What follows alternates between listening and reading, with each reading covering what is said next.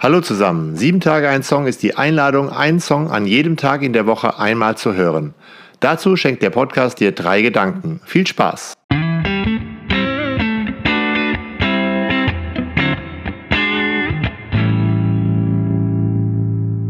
Sieben Tage ein Song, Folge 167, Walk the Moon, Shut Up and Dance.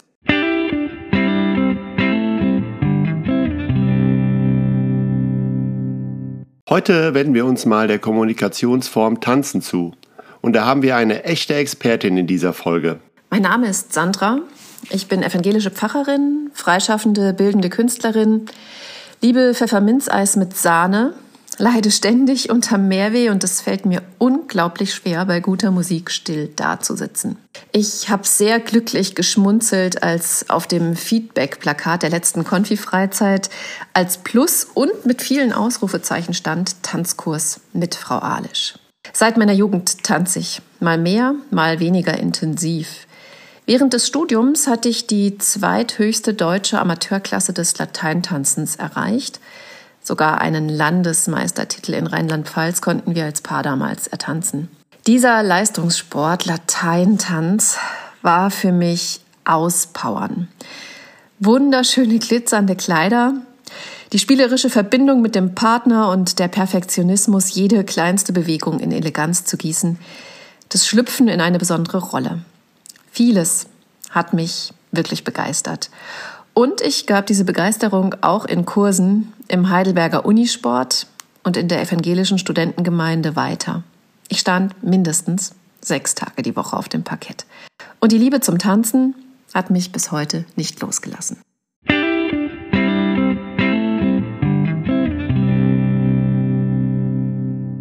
Gedanke 1. Wie aus Trauer Tanz werden kann, beschreibt Sandra in diesem Gedanken. We were victims of the night. Wir sind Opfer der Nacht. Ja, denke ich, manchmal ist alles irgendwie trist und verdunkelt. Die Schultern sind schwer, das Herz aus dem Takt.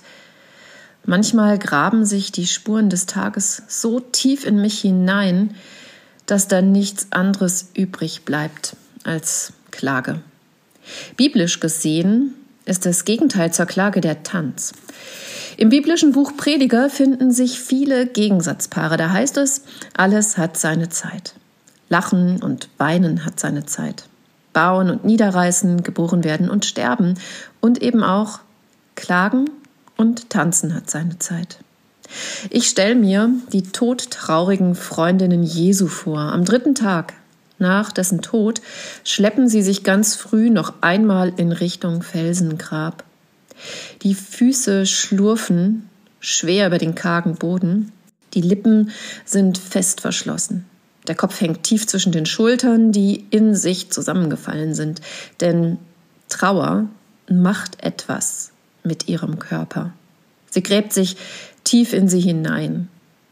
Als sie dann das Grab ihres Freundes leer vorfinden, fährt ihnen auch der Schrecken in alle Glieder. Und dann ich sehe es so richtig deutlich vor mir. Diese freudige Nachricht des Engels erreicht sie erst über ihre Ohren, geht hinein in den Kopf und kommt dann in ihren Herzen an. Und ich stelle mir das bildlich vor. Sie richten ihre Köpfe auf.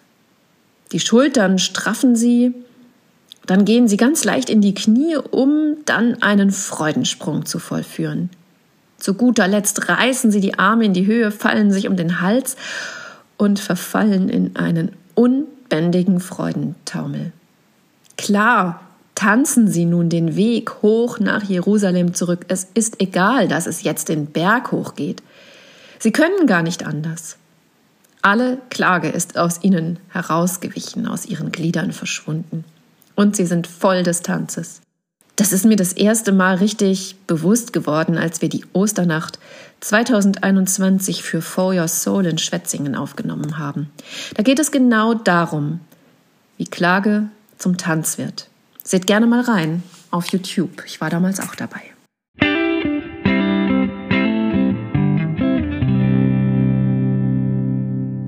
Gedanke 2. Tanzen bedeutet auch, die Lust am Augenblick zu genießen das Belastende wegzulassen und einfach mal zu tanzen. Wenn der verlorene Sohn in der Bibel zurückkommt, ist bald Singen und Tanzen zu hören. Es wird nicht zurückgeblickt, sondern Freude steht im Mittelpunkt. Einfach mal den Kopf ausmachen.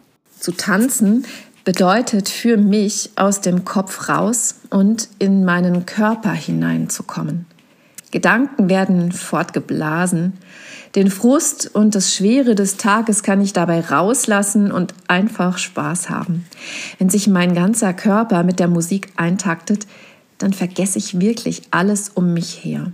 Ich kann ganz im Hier und Jetzt sein, achtsam bei mir sein. In meinen Begegnungen im Pfarralltag und bei Gesprächen in der Gemeinde bin ich häufig ganz bei meinem Gegenüber. Ich höre zu, ich fühle mich ein. Beim Begleiten nimmt die andere dann viel Raum in mir ein. Diese Aufgaben sind mir auch wirklich wichtig. Sie kosten mich zugleich auch einige Kraftreserven, so außer mir zu sein, so voller Empathie. Nichts hilft mir mehr, wieder selbst mich zu spüren, als dann zu tanzen. Der Tanz verbindet mich wieder mit mir selbst ganz Ohr zu sein für die Musik, ganz Herz zu sein, um den Takt zu fühlen. Wenn ich dann meine Arme und Beine bewege, bringe ich meine Mitte dazwischen wieder ins Gleichgewicht. Und dabei ist es auch völlig egal, ob ich mit meinem Sohn ausgelassen im heimischen Wohnzimmer herumtolle oder nach festen Figuren im Arm eines Partners in der Salsa-Bar das Parkett unsicher mache. Was am Tag war, und meine Gedanken verdunkelt hat, das kann ich dort zurücklassen.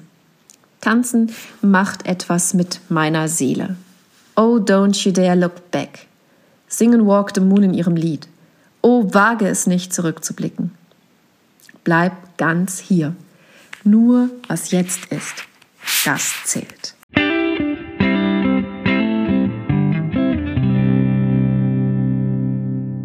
Gedanke 3. Einfach mal die Klappe halten und miteinander tanzen. Da ist sogar wissenschaftlich was dran. Hört mal zu. Tanz gibt es durch alle Kulturen hindurch. Sogar in der Welt der Tiere finden sich synchron rhythmische Bewegungen. Sie dienen dort der Paarung oder sollen Feinde abschrecken, festigen Zugehörigkeit und definieren ihre Identität. Es gibt eine Arte-Doku mit dem Titel Warum wir tanzen. Sie bestätigt mir, was ich schon lange aus eigener Erfahrung weiß. Beim Tanzen schütten wir Endorphine aus, also Glückshormone. Sie heben unsere Schmerztoleranzgrenze deutlich an. Wir spüren denselben Schmerz dann weniger intensiv. Der gleiche Reiz tut einfach nicht mehr so weh. Und mehr noch. Und das lässt mich staunen. Experimente ergaben, dass Menschen stets danach streben, ihre Bewegungen zu synchronisieren. Wir suchen immer nach rhythmischem Einklang mit anderen um uns herum, ganz unbewusst. Wir können gar nicht anders. Wollten wir es anders machen, uns bewusst gegen den Takt des anderen bewegen, kostet das viel Energie. In der Doku zeigten sie außerdem, dass Menschen, die gemeinsam nach derselben Musik getanzt haben, sich dadurch deutlich sympathischer sind. Sie fühlen sich stärker miteinander verbunden, weil sie sich beim Tanzen nahegekommen sind und sich eingeschwungen haben. Darum haben sie danach das Gefühl auch, sich besser zu kennen. Wenn ich so in meine Welt schaue, die große und kleine um mich herum, mit all den großen und kleinen Problemen, denke ich manchmal an diesen Titel. Shut up and dance with me. Wie wäre es also, wenn wir alle mal die Klappe halten und einfach miteinander tanzen würden?